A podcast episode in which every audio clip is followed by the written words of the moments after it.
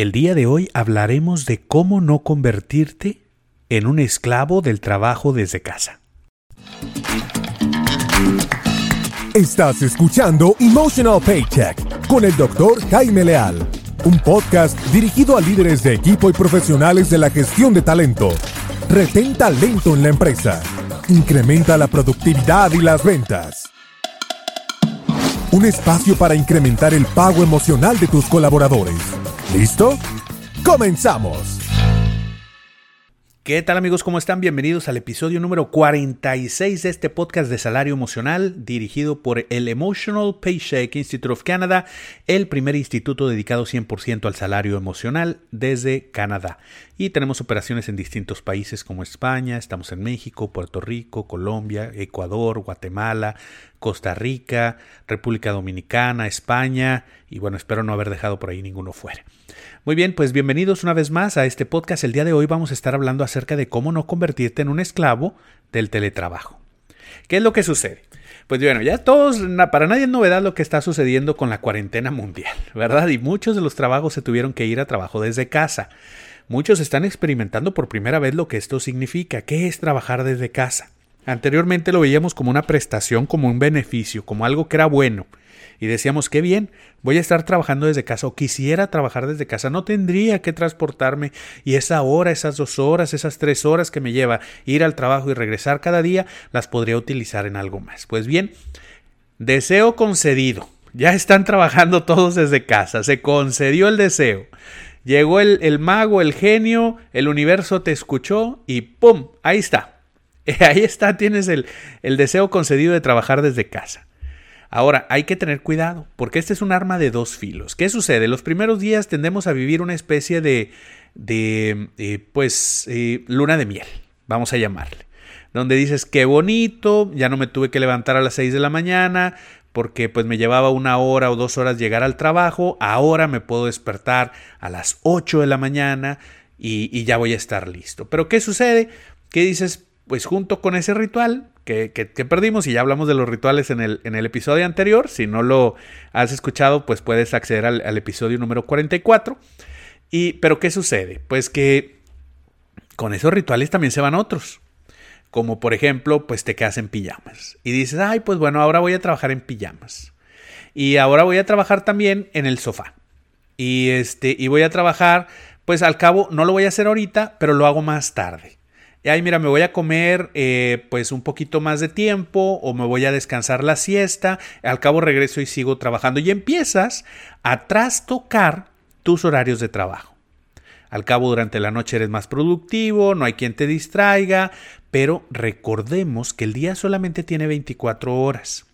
Y si de esas 24 horas anteriormente tú tenías al menos 10 horas que dedicabas 100% al trabajo porque no te quedaba otra, porque estabas en el trabajo, en el lugar de trabajo, en el edificio donde trabajabas, en la empresa, y hoy en día pues ya estás en tu casa, aquellas actividades que no podías hacer aunque quisieras en el horario laboral, están ahora tomando mayor parte del tiempo de tu día. Por ejemplo, Vamos a hacerlo de una manera más sencilla para ver si puedo explicar esto de una manera matemática. Y digamos, de las 24 horas del día, tú dedicabas 10 horas al trabajo. Llámese, cuando te ibas al trabajo, subías al coche, al transporte público, te dirigías a trabajar, durabas allá todas las horas que tenías que durar, comías, seguías trabajando, regresabas del trabajo. Total, 10 horas. En algunos casos es más, ¿eh? Pero vamos a suponer 10 horas del día. Y pues duermes aproximadamente 8 horas. Entonces, si sumamos 10 más 8, pues nos da 18. Entonces quedan 6 horas. De esas 6 horas que quedaban, pues obviamente había que dedicar un espacio pues, para preparar el lunch, ¿verdad? La comida, el almuerzo que ibas a preparar al siguiente día, para preparar a los niños, si estás casado, tienes hijos, eh, pues preparar a los niños que se vayan a dormir, que hagan sus tareas, que hagan sus deberes. Esas 6 horas quedaban dispuestas para eso. Y para arreglar la casa, por supuesto, que si lavar algo de ropa, acomodar, limpiar este, el piso, eh, pues el baño, hacer algún arreglo de la casa, o hacer ejercicio, irte al gimnasio, regresar. Es decir, esas seis horas quedaban disponibles para lo que tú estabas haciendo. Entonces, cuando sumamos 10 más 8 más 6, nos da 24, ¿verdad? 10 y 18, 18 y 18, 18 más 6, 24. 24 horas del día. Pero ¿qué sucede? ¿Por qué es que el trabajo se puede convertir en una esclavitud? Porque empiezas a dedicar más horas de 6 horas a las labores del hogar. Y dices, bueno, ya que estoy aquí, voy a ponerme a lavar la ropa. Oye, pero ya que estoy aquí, en vez de hacer una comida normal, voy a hacer una comida un poco más compleja. Voy a meterme a YouTube, voy a ver un video que me pueda ayudar a, hacer una comida un poco más, eh, pues, elaborada, más gourmet, si tú quieres. O vas a tratar una, eh, una receta especial que luego te va a llevar al mercado, a la tienda, pues, a comprar algunos de los implementos que necesitas. Cuando empezamos a ver todo esto, empezamos a ver que lo que antes era, pues, prepara una comida rapidito para llevarte, que era normalmente una hora si tú quieres de, tiempo, pues hoy te puede llevar dos o hasta tres horas. Y eso se suma a que pues tienes tus otras actividades. Como quiera hay que trabajar con los niños, hay que este, pues asegurar que hagan sus deberes, que vean ahora también la, la, computadora, porque pues tienen que estar en línea conectados para hacer sus tareas. Es decir, empiezas a sumar más tareas al eh, a la parte personal. Eso es uno de los primeros errores que se cometen cuando se hace teletrabajo y por un, en un principio, en un inicio, pues suena bonito, suena divertido, es bonito, está bien, eh, lo puedes hacer si así lo deseas, pero tienes que estar consciente de que esas horas muy probablemente las vas a requerir más adelante para trabajar. ¿Y qué es lo primero que hacemos? Y decimos, bueno, es que yo no le quiero quitar tiempo a mis hijos. Perfecto, muy válido. Es que no, le quiero, no quiero perder tiempo de valor con mi pareja. Perfecto, muy válido también. Es que quiero hacer una comida especial, lo merezco. Es cierto, por supuesto. En todo eso estoy de acuerdo contigo, pero ¿a qué le vas a quitar tiempo? Le tienes que quitar tiempo, una, o al trabajo, dos, al sueño. Y ahí es donde empezamos a quitarle horas, porque dices, ay, pues bueno, eh, tengo que resolver este trabajo, tengo que resolver estos correos, me voy a quedar un poco más tiempo despierto y a lo mejor la primera noche no te hace mucho impacto. Acostarte a las 11 o a las 12 en vez de a las 10 o a las 9 que estabas acostumbrado. Y te puedes ir hasta la 1 o 2 de la mañana si tú quieres. Algunas personas lo toleran mejor que otras, pero tarde o temprano te va a pasar la factura y vas a empezar a sufrir de baja rendimiento. ¿Por qué? Porque no estás descansando bien. Le empezamos a quitar horas de sueño, por eso no lo notamos. Hicimos, en vez de antes me iba a dormir a las 8 al cabo, ya no tengo que ir al transporte, ya no tengo que trasladarme al trabajo, ya, es más, ya no me tengo que bañar y empiezas a quitarle cosas a tu sueño, a tu, a tu tiempo personal. Antes me arreglaba, ahora ya no me arreglo. Antes me bañaba, ahora ya no me baño. Antes utilizaba ropa bonita para ir a trabajar, ahora me quedo en pijamas. Eh, todo eso te va pegando. Antes dormía mis horas, ya no duermo. O si antes dormía mal, ahora duermo súper mal. Duermo menos. ¿Por qué? Porque siempre estoy con la esperanza de recuperar el trabajo y pues tener un tiempo libre. Lo cual sabemos que el premio para un buen trabajo es más trabajo y el trabajo nunca se va a acabar siempre va a haber algo de trabajo, ¿verdad? O sea, me refiero a las tareas. A lo mejor dices, no, a mí sí se me acabó el trabajo porque me despidieron. O lo siento mucho, pero no me estoy refiriendo a eso. Me estoy refiriendo a que cuando tienes trabajo, un empleo, siempre hay trabajo, siempre hay algo que hacer. Nunca se acaba. Puedes hacer toda tu tarea, todos los objetivos que quieras, te van a llegar más. Siempre hay trabajo. Y hay gente muy productiva, que felicidades, pero siempre hay trabajo. Entonces es importante que vayas respetando los horarios de trabajo porque si no, ¿qué sucede? Ya vimos, le empezamos a quitar horas de sueño. Y luego empiezas a frustrarte, pierdes tolerancia, empiezas a estar más desesperado, empiezan los problemas, te sientes que le estás quitando tiempo a los niños, ya no les estás dando la atención que antes le dabas, no estás de todo el humor, no tienes la energía para estar jugando con ellos. ¿Por qué? Pues porque no descansaste, pero no te das cuenta y sigues en la misma dinámica y luego te enojas más fácilmente y estás más estresado y llegas a la reunión de trabajo, esa virtual, y pues sientes que no estás colaborando, no estás enganchado, no te conectas con el proyecto y dices, ¿por qué me está pasando esto? Porque no estás descansando, pero no te das cuenta y sigues avanzando en ese ciclo y de repente te encuentras con que personas de que están haciendo teletrabajo después de una, dos, tres semanas, un mes o dos meses, dicen, siempre estoy trabajando, nunca logro mis objetivos y siento que no estoy al 100% en casa. Es decir, no soy ni de aquí ni de allá, como decía la India María, no estoy ni 100% en el trabajo, ni 100% en la casa, no soy buen padre, buena madre, no soy buen hermano, no soy buen hijo y no estoy rindiendo en mi trabajo. Me siento fracasado, frustrado. Y eso es algo que no queremos que te suceda. Es sencillo que si tú pierdes, es muy sencillo, la, la línea es muy delgada, que si tú pierdes de vista tu descanso personal, tu aseo personal, tus rituales para mantenerte productivo, fácilmente puedes caer víctima y sentirte un esclavo del teletrabajo, donde vas a sentir que siempre tienes que estar conectado, nunca terminaste tu día, no encuentras la hora en que empezó y terminó el día y prácticamente siempre estás conectado teletrabajando. ¿Por qué? Porque no has establecido una mecánica que te permita hacer y respetar los horarios de trabajo. Y esto es contagioso, sobre todo si le da al jefe. Ay, Dios mío, si le da al jefe, si el jefe empieza con estos problemas y empieza a estar conectado mandando correos a las 10 de la noche, a las 12 de la mañana, a las 2 de la mañana o a las 5 de la mañana, de repente que te toque un jefe de esos que se levantan a correr, que antes corrían maratones y que ahorita no pueden correr y se ponen a correr pero mandando mensajes y te empiezan a llegar a las 5 de la mañana, a las 8, a las 9 y oye, ya no saben ni qué hacer. ¿verdad? Gente respondiendo correos a las 3 de la mañana. ¿Qué es eso? ¿A qué horas estás durmiendo?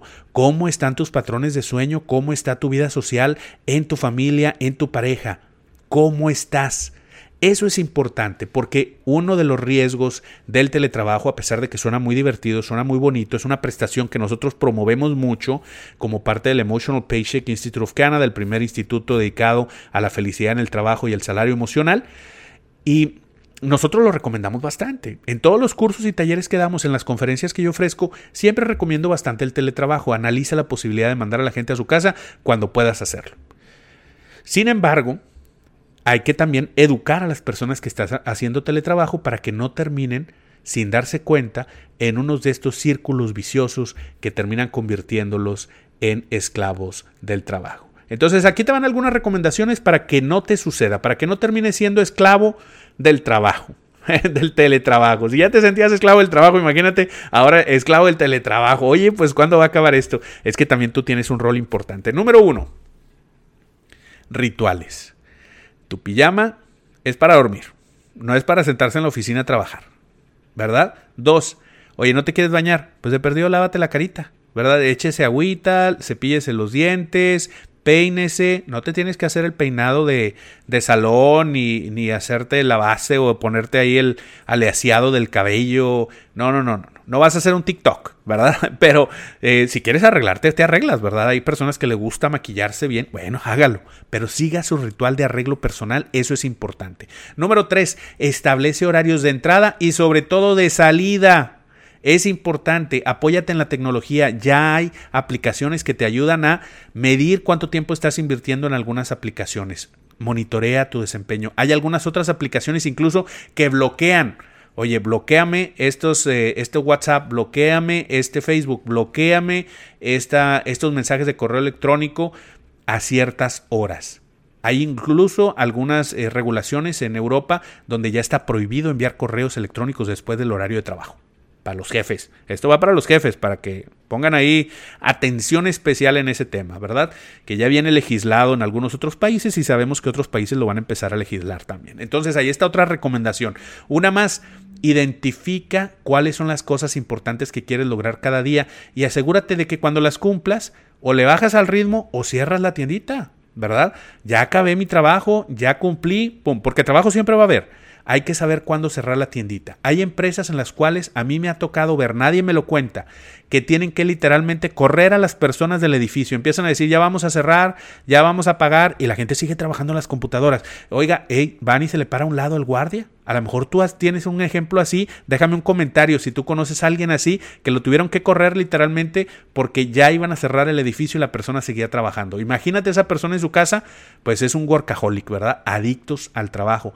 Y si te toca de jefe, pues muchas veces empiezan a esperar que tú respondas de la misma manera, con la misma adicción. Oye, no, bájale tantito. En tiempos de teletrabajo es importantísimo que entendamos la diferencia de los horarios, cuando estamos trabajando, cuando no, porque ahora las dos labores se llevan en el mismo lugar, ¿verdad? En la casa. Y eso es importante. Otro consejo, utiliza la tecnología. Utiliza la tecnología para conectarte, pero también para desconectarte. ¿Verdad?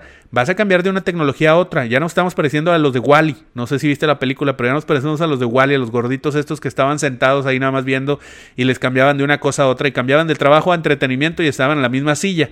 Bueno, así estamos ahora, ¿verdad?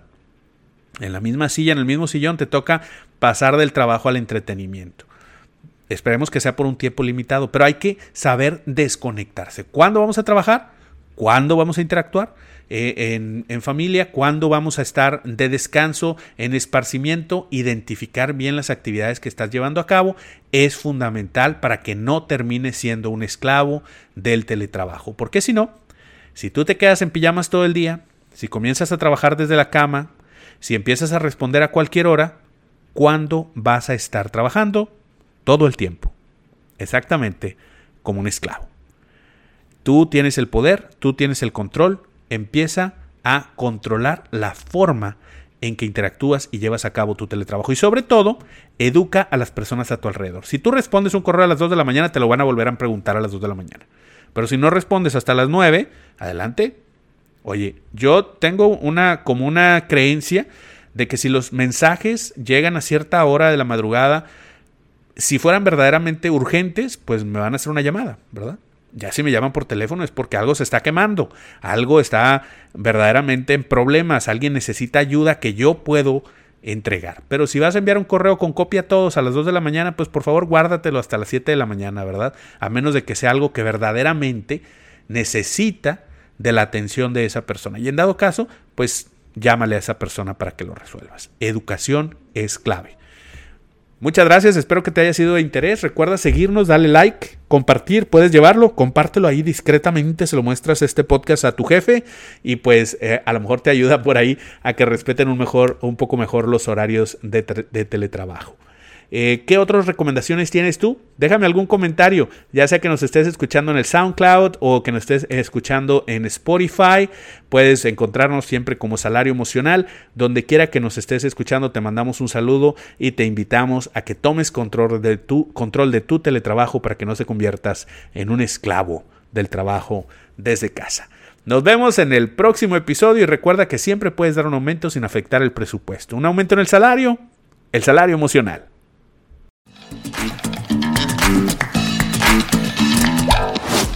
Gracias por acompañarnos en un episodio más de Emotional Paycheck, una producción del Instituto Canadiense de Pago Emocional.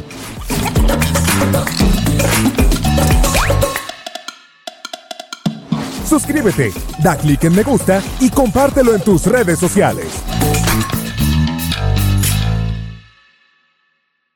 Emotional Paycheck Institute of Canada.